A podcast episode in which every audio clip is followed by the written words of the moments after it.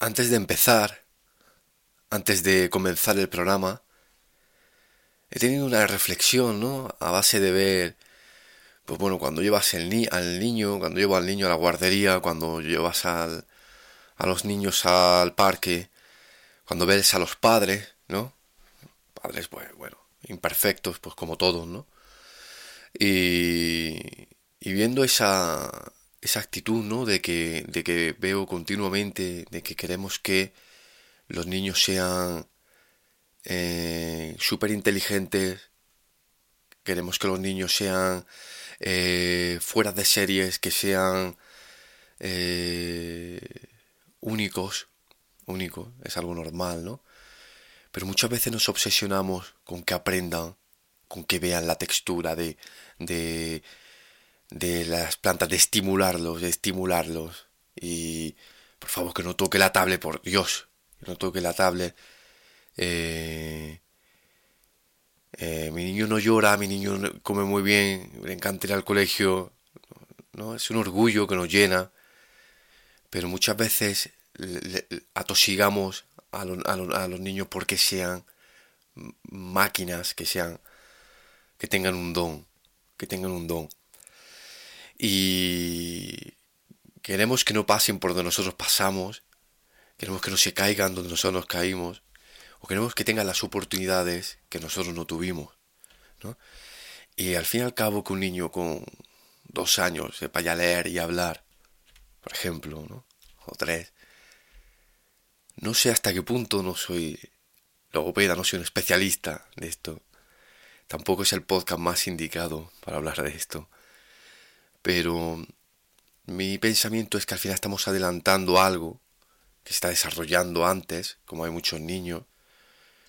Eso no significa que luego a lo mejor se estanque o siga avanzando, o eso no significa que vaya con ventaja. Un niño que habla perfectamente, que lee perfectamente antes de entrar al colegio, imaginaros, o que es un superdotado en, en, en tercero o cuarto, muchas veces por los padres que se adelantan, que le dan más contenido del que están dando en el colegio, del que lo apuntan allá a piano, lo apuntan a todo, al fútbol, y, muchas veces a lo mejor estás adelantando algo, pero no significa que luego vaya con ventaja. Luego a lo mejor un niño llega con 17, 18 años, se apunta a la universidad y de pronto crea Facebook, ¿no? Y entonces eh, el, no hay que obsesionarse tanto, ¿no? No hay que obsesionarse. Al final, al final el niño es que ese a lo mejor está bien escucharlo, ¿no? Que, ver que le está gustando y sabe ayudarle, apoyarle, ¿no? Lo que quiera. No lo sé, no lo sé. También en los comentarios se puede comentar cosas de que hablo en mi reflexión. Pero creo que nos obsesionamos con crear máquinas, con crear eh, genios, con crear genios y, no todo el mundo vale para ser un genio, es verdad. Estuve escuchando un, un hombre, ya sabes que siempre hablo sin datos, ¿vale? Estuve escuchando un muchacho que habla sobre filosofía y, y niños. Y hablaba precisamente sobre eso, de que no todo el mundo está preparado para ser un genio. No todo el mundo eh, va a ser, va a tener ese don, ¿no? De Rafa Nadal. No, no todo el mundo va a tener esa, va, a inventar la bombilla. No todo el mundo va a ser catibú de las inversiones, no todo el mundo va a ser el, el fuera de serie, ¿no? Pero por la contra, por la contra, es decir, por un lado, me gustaría lanzar un mensaje a los padres, deciros, tranquilos, no obsesionéis con, con estimular la mente, no, no, sé, no, no, no, rayéis tanto porque el niño vea darle otra cosa que esté 24 horas no rayes porque el niño está comiendo con la tablet, que a lo mejor tiene efectos malísimos, no lo sé. Pero fluir, fluir porque... porque... Mm, al final no se sabe nada, ¿no? Todos los años salen tesis doctorales, todos los años hay que hacer tesis doctorales, salen no sé qué, 700, 800, la gente estudia sobre todo, ¿no? Sobre todas muchas cosas. Unas de ellas serán verdad, y otras estarán equivocados. Te en todos los contextos, no es solo sobre eh, los niños, sobre inversiones, sobre salud. Todos los años hay que sacar y quizás no todos los años, es cierto, los estudios, ¿no? Pero por contra, si, si, alguien, si, si alguien me preguntara a mí, mira, es que mi hijo quiere ser futbolista, pero la criatura es malísima. Juega fatal al fútbol, de verdad. Eh, eh, se le da fatal. De verdad tiene... Eh, eso sabes, sabes, sabes perfectamente que en el fútbol, ¿no? Si, si, el, si el muchacho no tiene... Mm, si veis que ya no se desmarca con 13, 14, 15, 16 años, ya casi te puedes despedir de que vaya a jugar en, en la liga, ¿no? a pesar de que todos queremos que nuestro hijo le haya dado el pase a Iniesta cuando se ganó el Mundial. Entonces, eh, eh, mi reflexión viene porque si alguien me preguntara eso, me dijera, mira, o mi hijo no vale para estudiar, mi hijo eh, quiere, quiere jugar al tenis, pero de verdad tendrías que verlo, de verdad tendrías que verlo. Mm, Quizá mi pensamiento sería que eso, que no todo el mundo está preparado para ser un genio, no todo el mundo está preparado para tener ese don, pero sí le diría lo siguiente, le diría, eh, ponle vídeos, por ejemplo, de Carles Puyol, por ejemplo, ¿no?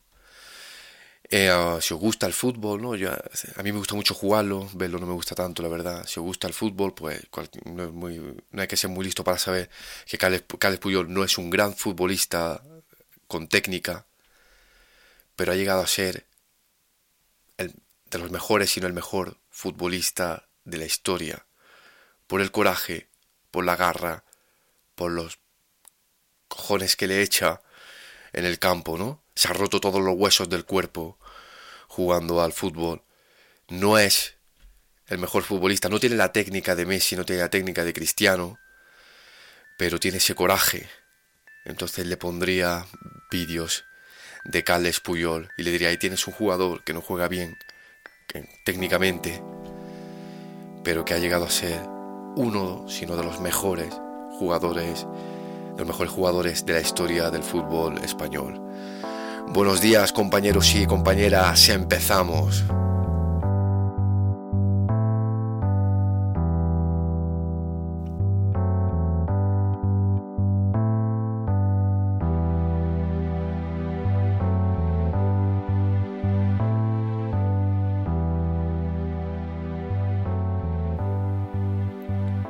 Hola, ¿qué tal compañeros y compañeras? Soy Dani Soñora, coach financiero y bienvenidos a Salvados por la Bolsa, un programa más, un podcast más, eh, una semana más. Y bueno, ya deciros que estoy en Telegram, en Salvados por la Bolsa, sabéis que hay un WhatsApp habilitado, el 617-867-222. Sabéis que estoy terminando la página web, eh, salvadosporlabolsa.com, estoy tardando mucho, pero no es fácil.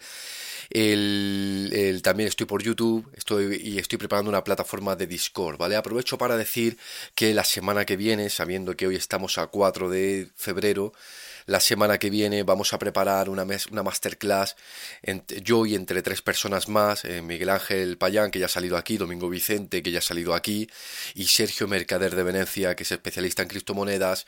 Eh, bueno, es una... Eh, voy a poner la información en Telegram por si os interesa eh, os llama la atención, ¿vale? Van a ser cuatro días, tres horas cada día, va a haber una plataforma de Discord, se va a apoyar en la plataforma, un apoyo casi continuo. Y, bueno, vamos a ver muchísimas cosas, se van a, ver muchísimas cosas, eh, desde, criptos, desde, desde, desde analizar acciones, fondos de inversión, mercados, vamos a ver distintas cosas, ¿vale? Pondré información en Telegram, si queréis paso la información por aquí por los comentarios o por el WhatsApp, lo que más, lo que queráis, lo que más cómodo sea. Ya empezamos, ¿vale? Hoy voy a hablar sobre la eficiencia financiera, billete de ida hacia la libertad eh, financiera. Como ya he dicho incansablemente, aquellos que me escuchéis, programa a programa, buscar grandes oportunidades de inversión detrás de grandes rentabilidades, renovar coches caros, comprarse una casa por creer que cuando alquilas estás tirando el dinero, está, estar abocado a que nuestra gran mejor y única inversión sea comprarnos una casa, Todos estos comportamientos dan como resultado que denotamos una falta de cultura financiera. Muchos de nosotros invertimos dinero, sobre todo tiempo, que es lo más valioso ¿no? que, hay en que hay en la vida. El tiempo en la búsqueda de algo que, que nos dé mucha rentabilidad, que sea fácil, que sea pasivo, que sea sencillo, que sea eh, seguro. Algunos de vosotros hacéis análisis de fondos de inversión o incluso los más atrevidos, acciones de compañías, pero no termináis de dar el paso. No dais ese último estirón, esa última acción de comprar, porque lo primero que pensáis es en el todo o nada. En el todo o nada. Compañeros y compañeras, deciros que nada de eso os va a dar libertad financiera. Si queréis conseguir la eficiencia financiera, es la única que os va a dar ese billete de ida hacia la libertad eh, financiera. Eh, siento deciros otra vez, nuevamente, lo he dicho en vídeos, lo he dicho en podcast, ya sabéis que esto es un freestyle, ¿vale? De las cosas que, de mi diario de inversión, nunca son recomendaciones, pero que creo que puede valeros, ¿vale? Y siento ser, eh, decirlo yo, que nuevamente, y tener que ser yo, aunque muchos lo sabéis ya, de que a ninguno de vosotros os va a tocar la lotería. Y no me incluyo yo porque yo no juego. Yo no pago el impuesto de los necios, con perdón de la palabra, no estoy llamando a nadie necio, pero es como le llaman a, toda esa publicidad que le da a la lotería de Navidad y, y, tal. Que bueno, que sí, que hay mucha probabilidad que, puede tocar, que, tiene esa ilusión también, ¿no? Eh, yo he dicho esto y me parece que este año, por, una serie de compromisos, ese año que más, más boleto he llevado. Y es porque y este, este te vende, este te vende, este te regala, y al final lleva boletos siempre, al final caes. El principal problema es ese, que buscamos la libertad financiera ansiosamente, pero sabiendo que casi no existe. El problema es que nos enfrentamos a las inversiones sabiendo que vamos a perder dinero o que nos están engañando. De modo que, ¿quién es capaz de mantener una inversión en pérdida tres o cuatro años? Eh, ahora, ahora es cuando está cayendo la bolsa, ahora que está eh, eh, habiendo esta no es recesión, sino estas correcciones, es cuando, cuando, cuando hay que actuar, cuando hay que tener formación, cuando hay que hacer cosas, ¿no? Como cuando pasó después del COVID. muchos venís de, después del COVID y habéis querido que soy uno fuera de serie y, y por eso todo subía pero, ah, pero cuando hay que tomar las riendas es cuando las cosas van mal. Y habrá gente, no lo sé, que se ha animado a comprar en enero, o en diciembre, o en noviembre, al finales, y ahora está en pérdidas, en, enorme, en enormes pérdidas. Que pérdidas es cuando vende, ¿vale? Es que ha bajado tu inversión. A ver quién aguanta años, o quién compra más, o quién abre más, ¿vale? Yo siempre digo lo mismo. Cuando hablo de inversiones, lo recibo de manera positiva, con las manos abiertas, sabiendo que es un canal que puede ayudar a potenciar mis ahorros a lo largo del tiempo. Lo veo como algo positivo.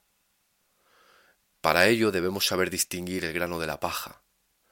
Por eso en este capítulo digo que hay un billete, repito, de ida hacia la libertad financiera, que es a través de la eficiencia financiera. Una vez que te montas en ese tren, créeme, es muy difícil volver porque tienes los hábitos, porque tienes la paciencia, tienes el estilo de vida y, tienes los medios necesarios por si te arruinas o si te despojaran de todo tu patrimonio para volver a construirlo.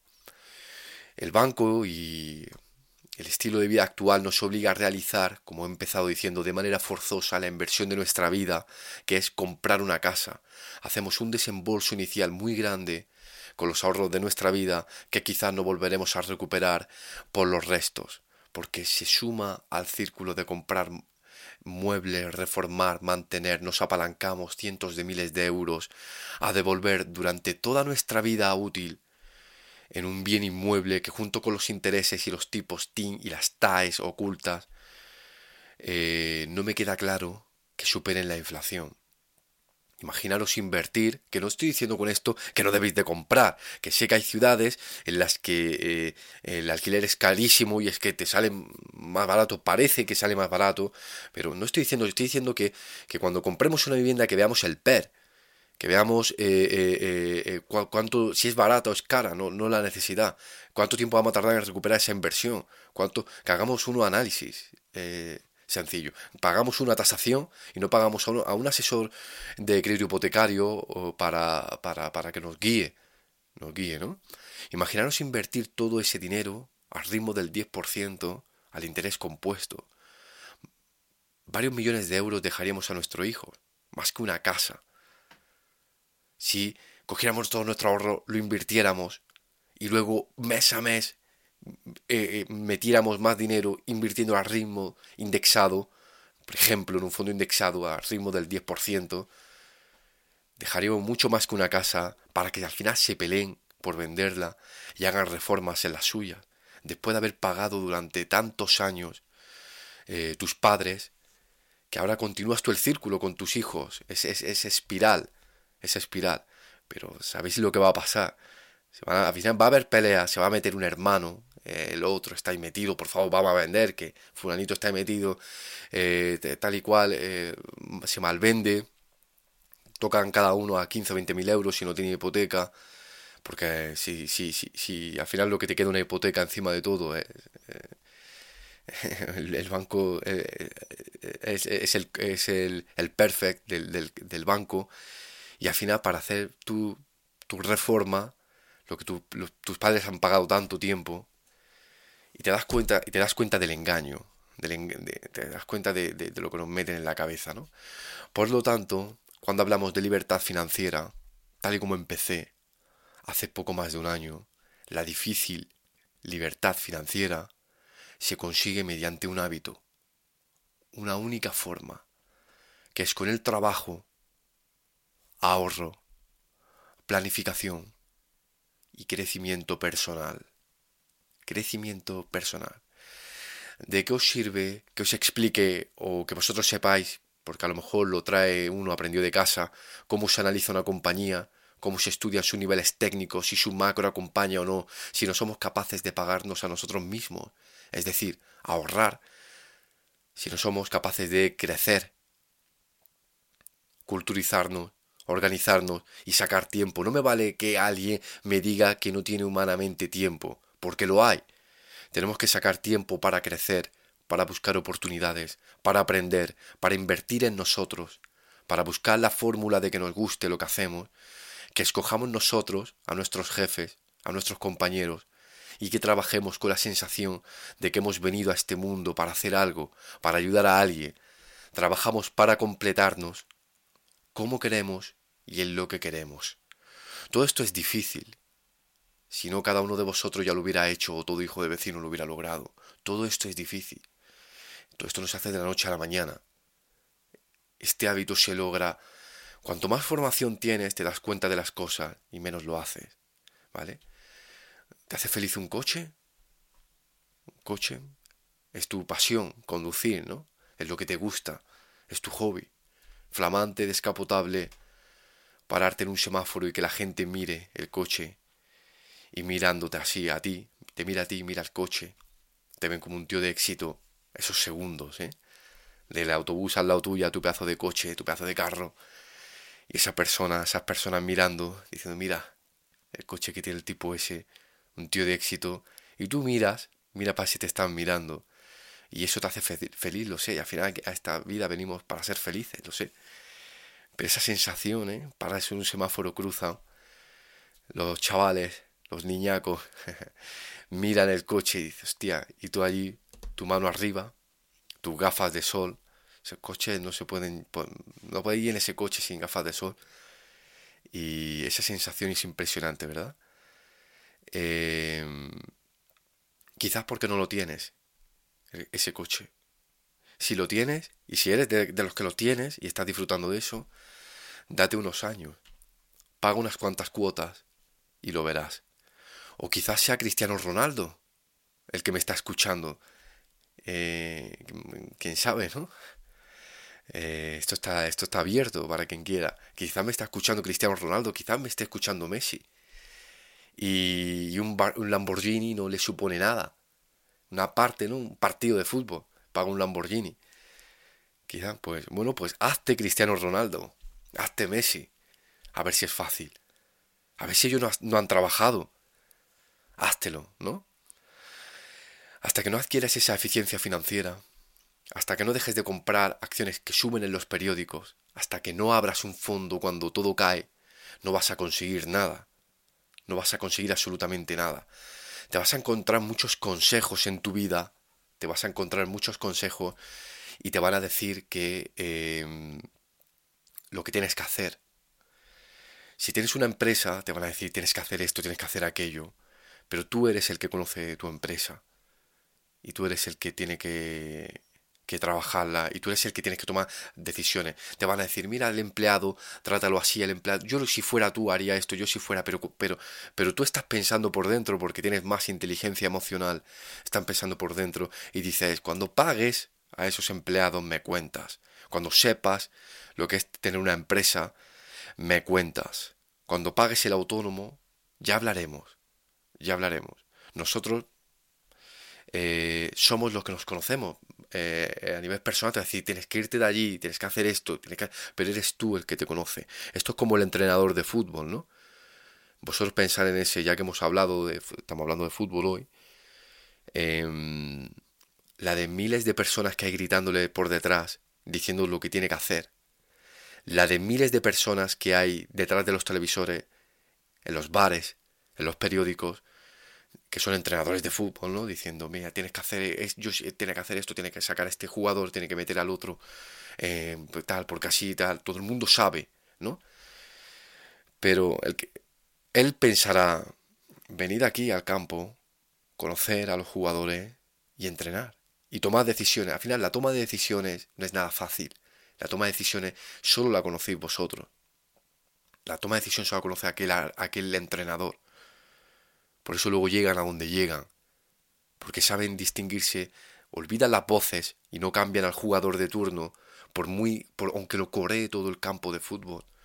Se puede estar equivocando o no. Pero al final el que conoce, el que se acuesta y se levanta y desayuna y cena con tu empresa, eres tú. Eres tú. Y este capítulo, que es como un paréntesis, ¿vale? De todo, de, de, de, de lo que estamos viendo, es, deciros eso, que hasta que no cambiéis esa mentalidad, hasta que no toméis las riendas de vuestra vida, vosotros sois lo que os conocéis, sabéis dónde están las carencias. Muchos creéis que estáis abocados a la mala suerte, pero analízate y verás que dices, bueno, esto lo podía mejorar. Es verdad que esto es porque me da pereza. Y esto es porque soy un comodón si te analiza, ¿no? Siempre digo lo mismo, por si alguien se incorpora hoy. El Estado no os va a dar nada, no os va a dar nada, ni izquierda, ni derecha, ni centro, ni adelante, ni atrás. Nadie os va, os va a dar una paga, nadie os va, a, os va a dar nada. Y si salen pagas, si salen lo vamos a pagar nosotros. Al final, mmm, ¿quieres llegar a la jubilación y depender de la pensión pública? Adelante, eh, ¿Crees que es demasiado tarde? Bueno, el tiempo va a pasar igual. ¿Crees que 10 años, 8 años de planificación es mucho tiempo? El tiempo va a pasar igual. Si hubo un proyecto que quería que, que no hiciste porque quería que eras mayor, mira atrás, ha pasado el tiempo. Tomad las riendas de vuestra vida, vosotros conocéis, y ser sinceros mismos con vosotros. Levantaros antes aquel que le venga bien levantarse antes o acostaros una hora después. Y planificar, pensar, crecer, leer, aprender y mejorar vuestra situación, estudiar para salir de ese foso. Nunca es tarde. Y ten la inteligencia emocional de separar lo que te están diciendo con lo que estás haciendo ser ese entrenador de fútbol, que puedes equivocarte, pero si te equivocas eh, saldrás más reforzado. Yo siempre digo ¿no? que perdí mucho dinero eh, pues queriendo, queriendo ser emprendedor, queriendo montar una empresa de marketing online mucho dinero, lo que yo consideraba mucho dinero, cuando yo era repartidor. Y además trabajé en, los días más lluviosos de, la, de, Granada, de la época y de la historia. Decían, me acuerdo los titulares que decían, nunca ha habido una lluvia tan grandísima en los registros, desde que hay registros, no sé qué. Yo estaba allí con una moto repartiendo en una empresa de un buenísimo amigo mío, que todavía sigue vigente. Y, y yo perdí aquel dinero buscando una libertad de querer montar mi propia empresa y me deprimió muchísimo. No voy a decir que lloré, pero tenía muchísimas ganas de llorar, de llorar cuando perdí aquel dinero, pero me sirvió para reforzarme. Me sirvió para coger impulso, para coger fuerza. Me sirvió para... Ya sabían que me había equivocado y ahora eh, ya sabía qué, qué, pasos había tomado, había, había tomado mal y ahora iba directo hacia la libertad financiera, ya sabía dónde, dónde, por dónde no tenía que pasar y, sí sabía por dónde tenía que ir. Y eso me dio muchas fuerzas y me fui directo hacia la libertad financiera, ese billete de ida hacia la libertad financiera. Eh, disculpad que hoy no haya hablado de cómo desgranar una compañía, que no haya dado datos, que no haya hablado de algún secreto, de algún método, de alguna fórmula mágica que os hiciera eh, apagar este podcast y decir, venga, voy para allá, ya sé cómo conseguir el dinero, ¿vale? Si os sirve de consuelo, la semana que viene voy a hablar sobre cómo invertir con mil euros. Y quizá eso sí os guste más. Pero tenéis que tener claro lo que hoy he hablado. Si no tenéis claro lo que hoy he hablado, lo que hoy he contado aquí en el podcast, no vamos a ninguna parte. Llevo ya tiempo diciéndolo, vosotros muchos de vosotros ya lo sabéis, pero quiero recordarlo, que la eficiencia financiera es lo que nos va a llevar a la libertad financiera. Es muy importante, como he dicho, esos cuatro puntos. Trabajo, ahorro, planificación, crecimiento personal. Es muy importante la formación, es muy importante el conocimiento. ¿Vale? Cuando escuchéis a, alguien, esto da, está asegurada esta garantía, esta rentabilidad, da un 50%. Quien está hablando de esas cifras, ya sabéis que está mostrando signos de incultura financiera porque nadie, nada, Nada da eso, nada da un 15% mensual, nada da un 15% cada 15 días, nada, nada, porque hablamos de un 200, 150% anual y nadie ha conseguido eso sostenido en el tiempo. Precisamente ahora me, me están hablando mucho, por ejemplo, de una plataforma de cannabis que da mucho dinero, que da mucho dinero. Mm, puede ser verdad, puede estar regulada o no, puede ser una burbuja y aprovecharse de ello, porque la burbuja está para aprovecharse de ello, pero cuando me vienen y me dicen de una manera sencilla, de una manera fácil, eh, eh, pones tu dinero y mira cómo crece, te enseñan pantallazos, se pone la planta, como el cannabis está subiendo, se te da, es un crowdlending cojonudo. Cuando me hablan de esa sencillez, alta rentabilidad y facilidad, no lo sé, será verdad, la gente está ganando dinero, seguro, pero a mí me sirve para alejarme. A mi estrategia, en mi estrategia, me sirve para dar pasos atrás no me entra FOMO si ganáis mucho dinero, no me entra FOMO si aprovecháis de esa burbuja, no me entra FOMO si aprovecháis de esa oportunidad de inversión sostenida en el tiempo durante 30 o 40 años, porque para todo hay una primera vez y os quita de trabajar.